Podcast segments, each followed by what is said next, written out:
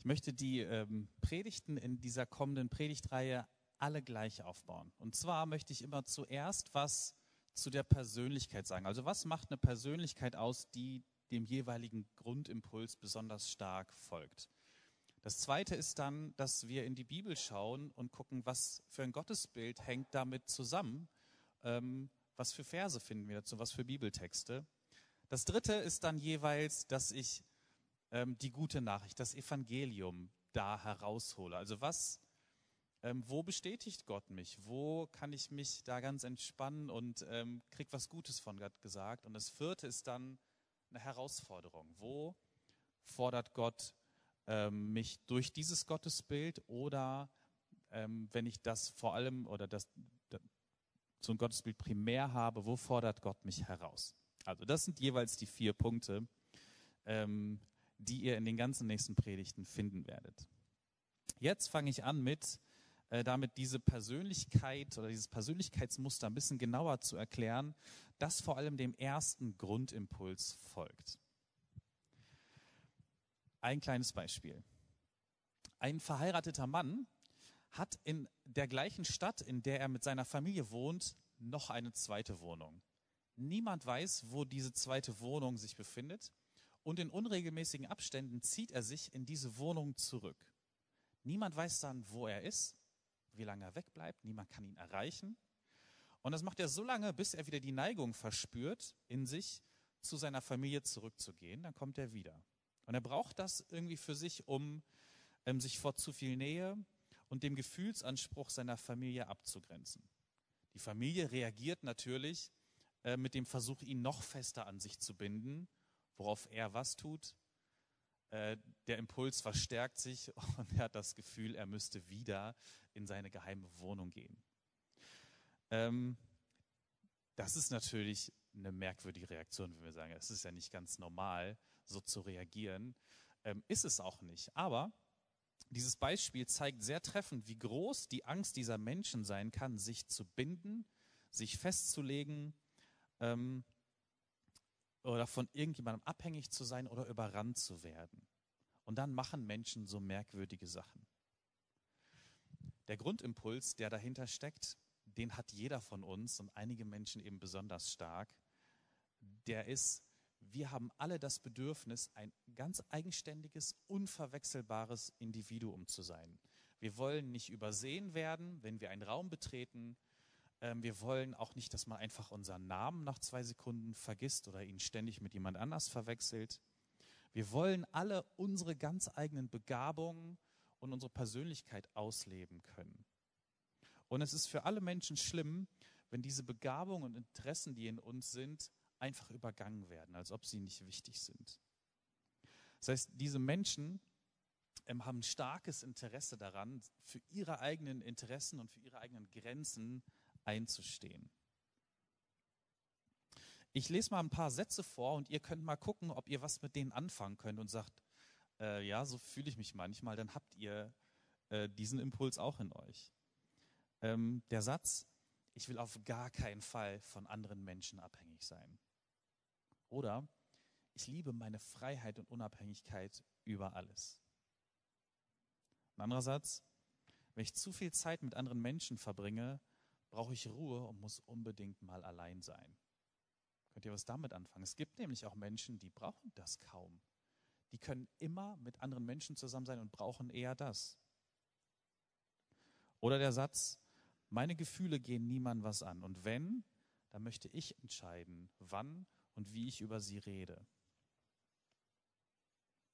Ein letzter Satz, wenn andere meine Grenzen überschreiten, dann kann ich schnell wütend werden. Vielleicht könnt ihr euch da ein bisschen einordnen. Ich denke, jeder irgendwie und einige vielleicht besonders stark.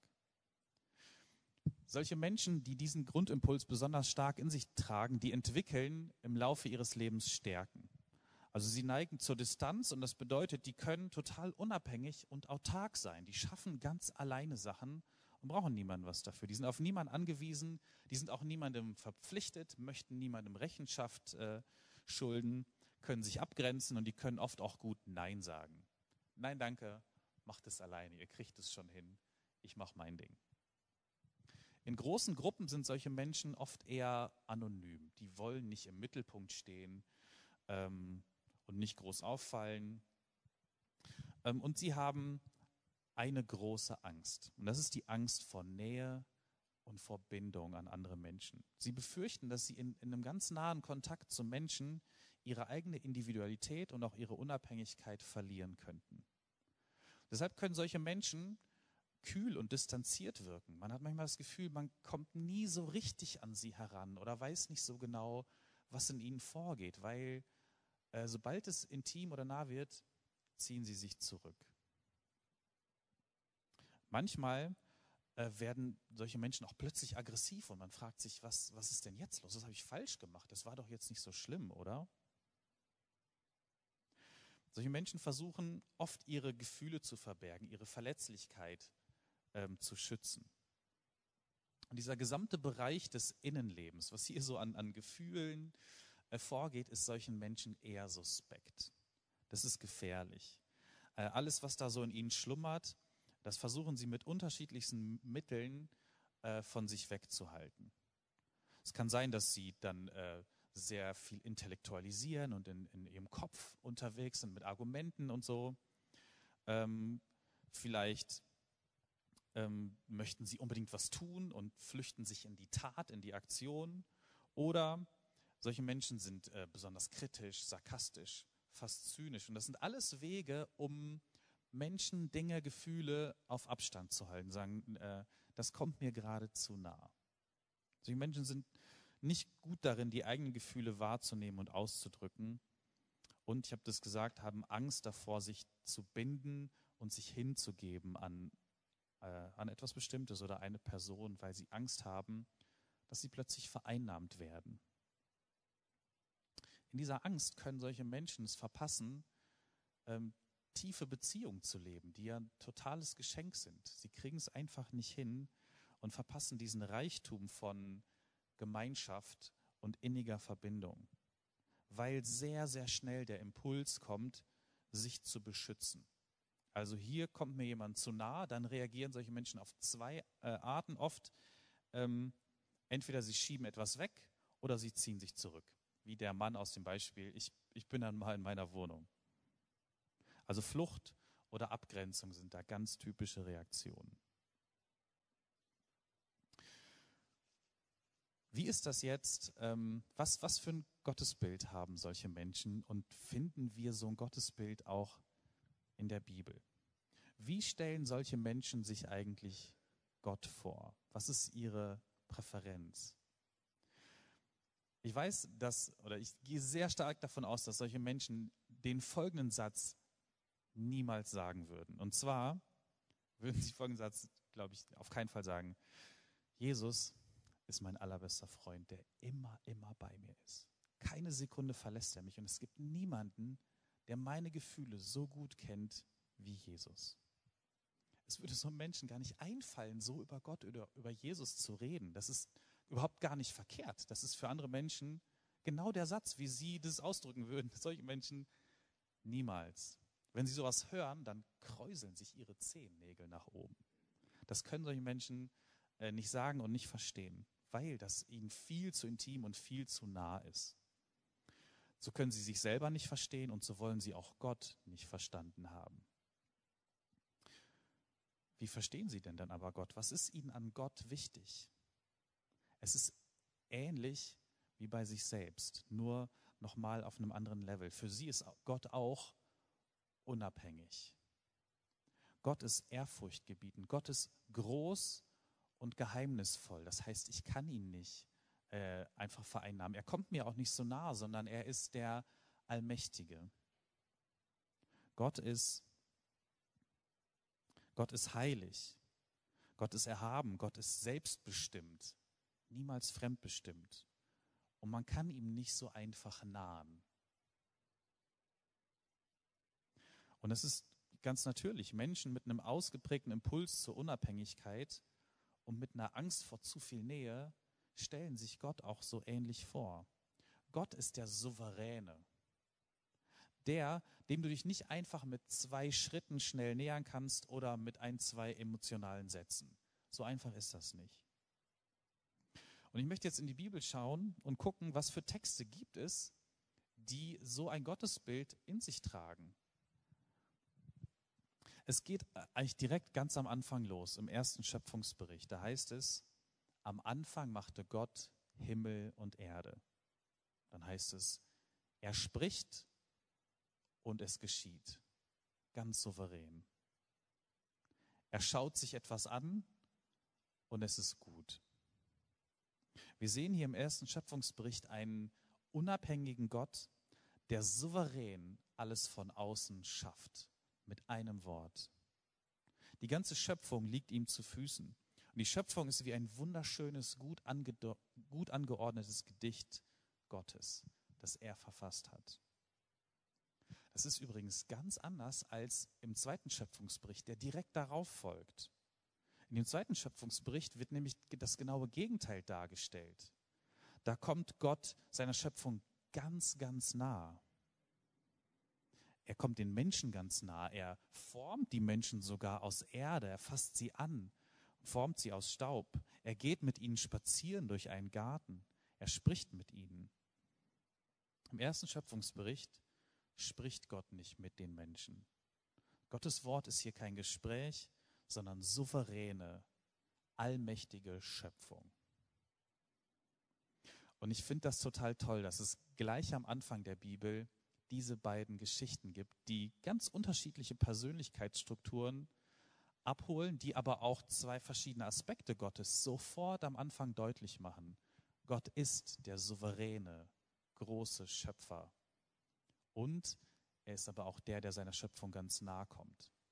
Dazu kommen wir dann aber nächste Woche noch ähm, ausführlicher.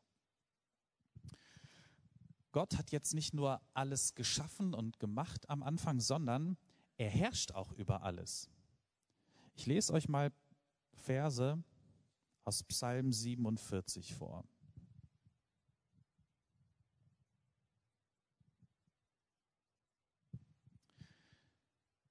Der, der, Psalm ist hier überschrieben mit der höchste Herrscher. Ihr Völker alle, klatscht in die Hände, begrüßt unseren Gott mit Freudengeschrei. Der Herr ist der Höchste, vor ihm erschrickt alles. Er, der große König, regiert die ganze Erde.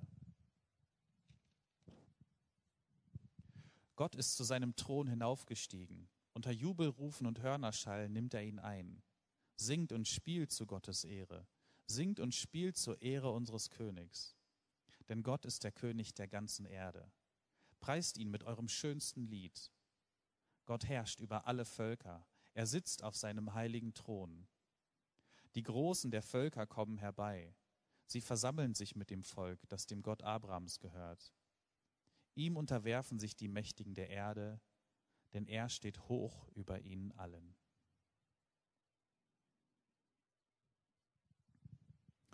Gott wird hier als der souveräne Gott dargestellt.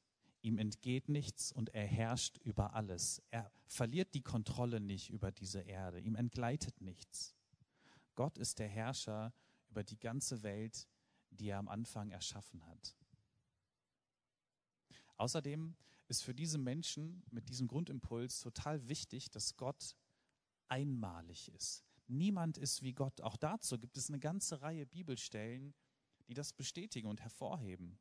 Zum Beispiel steht in Jeremia 10, Vers 6, Herr, niemand ist dir gleich. Du bist mächtig und bekannt für deine Stärke. Wer wollte dich nicht fürchten und ehren, du König aller Völker? Und im Psalm 86, Vers 8 steht, Herr, wer unter den Göttern ist wie du? Kein anderer kann deine Taten vollbringen. Niemand ist wie unser Gott. Gott ist tatsächlich einmalig und steht uns gegenüber als einzigartiger großer Gott. Eine andere Eigenschaft, die wichtig ist für diese Menschen, ist, dass Gott heilig ist.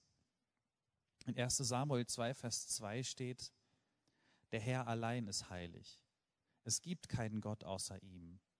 Auf nichts ist so felsenfest Verlass wie auf ihn, unseren Gott. Man könnte jetzt noch eine ganze, ganze Reihe weiterer Bibelstellen äh, vorlesen, vor allem Psalmen, die Gott als den souveränen Herrscher, der alles erschaffen hat, loben. Wir singen übrigens auch ganz, ganz viele Lobpreislieder, in denen genau dieser Aspekt äh, immer wieder genannt wird. Das können alte sein. Wir haben heute eins gesungen, großer Gott, wir loben dich. Vor dir neigt die Erde sich. Da wird genau das ausgedrückt. Aber auch sehr viele moderne Lobpreislieder, von denen wir gleich noch ein paar singen, greifen genau diesen Aspekt auf. Gott ähm, ist der Einzige, er ist der Höchste, er ist der souveräne Gott. Was ist jetzt das Evangelium, das in diesem Verständnis von Gott steckt und in diesen Bibeltexten steckt? Was ist der Zuspruch für uns? Ich habe mal drei Punkte rausgesucht. Das erste ist, der erste Punkt ist, dein Bedürfnis zur Abgrenzung ist in Ordnung. Das ist völlig okay. Gott hat dich geschaffen ähm, mit ganz einzigartigen Stärken. Mit, es gibt niemanden, der so ist wie du. Gott hat dir ganz von Anfang schon das Okay gegeben, dass, dass du dich abgrenzen darfst von anderen und dass du ein einmaliges Wesen bist. Ähm, viele Stärken hast du auch vielleicht genau dadurch entwickelt, dass du dich in deiner Kindheit besonders abgrenzen musstest und in deiner Jugend. Diese Menschen, die besonders diesen, ähm, die besonders diesen Impuls betonen, ähm, neigen eben zu so einer Unabhängigkeit, zu einer eigenen Stärke. Und Gott sagt, das ist in Ordnung, das ist völlig okay. Das ist auch okay, weil Gott selber Distanz wahren kann. Das ist der zweite Punkt, das zweite Evangelium da drin. Gott überrennt dich nicht. Die gute Nachricht ist, Gott ist nicht übergriffig. Gott bindet dich nicht einfach so fest an sich, ohne dass du das willst. Gott ist da, er hat dich gemacht, aber er drängt sich dir nicht auf und er entzieht sich auch nicht plötzlich. Und solche Menschen können erleben, ähm, Gott ist da, er ist von mir abgegrenzt und das ist auch gut. Ähm, das muss sich erstmal gar nicht direkt vermischen. Gott und das Ich, das verschwimmt nicht ineinander. Es gibt ja Menschen, die möchten Gott einfach nur so nah bei sich haben und, und, sehnen sich nach dieser Einheit und Verschmelzung. Ähm, und das ist ein anderes Bedürfnis. Aber hier ist es erstmal so, dass es völlig okay ist, dass Gott ein anderer ist, der mir gegenübersteht. Das dritte, äh, die dritte gute Nachricht ist, Gott ist auch der Schöpfer und der Herr deiner Gefühle, deines Innenlebens und deiner Beziehung. Das hat er auch gemacht und deshalb ist es nicht gefährlich. Ähm, für solche Menschen ist es ganz wohltuend zu wissen, ähm, Gott hat mich auch mit Gefühlen gemacht und ich darf mich denen nähern, ohne Angst vor ihnen zu haben. Gott ist auch der Herr äh, über das alles, über Beziehungen, über Nähe, die mir vielleicht manchmal Angst macht. Das kann helfen, sich trotzdem darauf einzulassen, weil es natürlich ähm, ein ganz wichtiger Aspekt des Lebens ist. Und jetzt komme ich zum Schluss noch auf zwei Herausforderungen. Ähm, die Herausforderungen gelten jetzt für, für alle. Vielleicht für Menschen, die eher die anderen äh, Punkte in sich betonen. Ähm, aber wie auch immer. Die, die erste Herausforderung für uns ist, da ist jemand über dir. Gott ist der Herrscher, Gott ist der souveräne Gott. Und es ist immer jemand über uns. Es gibt Menschen, die möchten gerne jeden Aspekt ihres Lebens und auch des Lebens der Menschen um sie herum bestimmen und dominieren. Ob das die Familie ist, ähm, ob das Freundschaften sind, in denen Menschen alles kontrollieren müssen, ob das dein Betrieb ist oder was auch immer. Und falls du diese Neigung in dir kennst und ähm, verspürst, alles kontrollieren zu wollen, oder wenn jemand zu dir schon mal solche Sätze gesagt hat wie, ey, musst du eigentlich immer alles kontrollieren und bestimmen, was hier passiert? Wenn mal irgendwann was anders läuft, als du das willst, dann hängt hier gleich der Haussegen schief. Wenn euch das schon mal jemand gesagt hat, dann denkt dran, es ist jemand über euch. Es ist Gott, der alles kontrolliert und es sind niemals wir. Für die einen ist es das wunderschönste Evangelium zu wissen, oh, ich bin nicht Gott, ich kann ganz entspannen, ähm, Gott regelt alles. Für andere ist es aber eine große Herausforderung, weil sie sich plötzlich etwas sagen lassen müssen, weil sie Kontrolle abgeben müssen, weil sie zugeben müssen, selber verletzlich zu sein, nicht alles schaffen zu können und weil sie selber Heilung und Vergebung brauchen. Und die zweite Herausforderung, die ich ähm, heute hervorheben möchte, ist, Gott ist und bleibt ein großes Geheimnis. Gott lässt sich nicht einfach so in die Tasche stecken und er passt auch in keine unserer vielen Schubladen. Gott ist viel zu groß, viel zu souverän dafür. Gott sprengt alles. Jede Rede, jedes Bild, jede, jede Vorstellung, die wir hier anzeichnen, ähm, alles sprengt er. Er ist immer größer. Und wenn du an manchen Punkten im Leben denkst, jetzt, jetzt habe ich es verstanden. Jetzt habe ich, glaube ich, Gott und das Leben verstanden. Dann warte nur bis zur nächsten Abbiegung und du entdeckst noch ganz neue Seiten, ähm, weil Gott eben ein großes Geheimnis ist.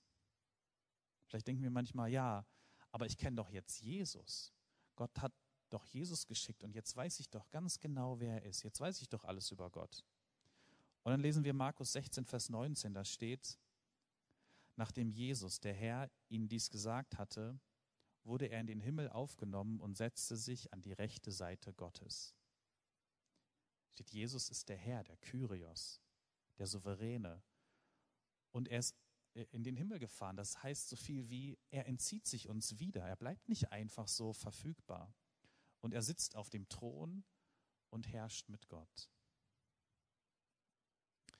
Das alles ist ähm, ein ganz, ganz wichtiger Impuls in uns Menschen und es ist ein Aspekt, den wir auch in Gott finden und den wir in der Bibel finden.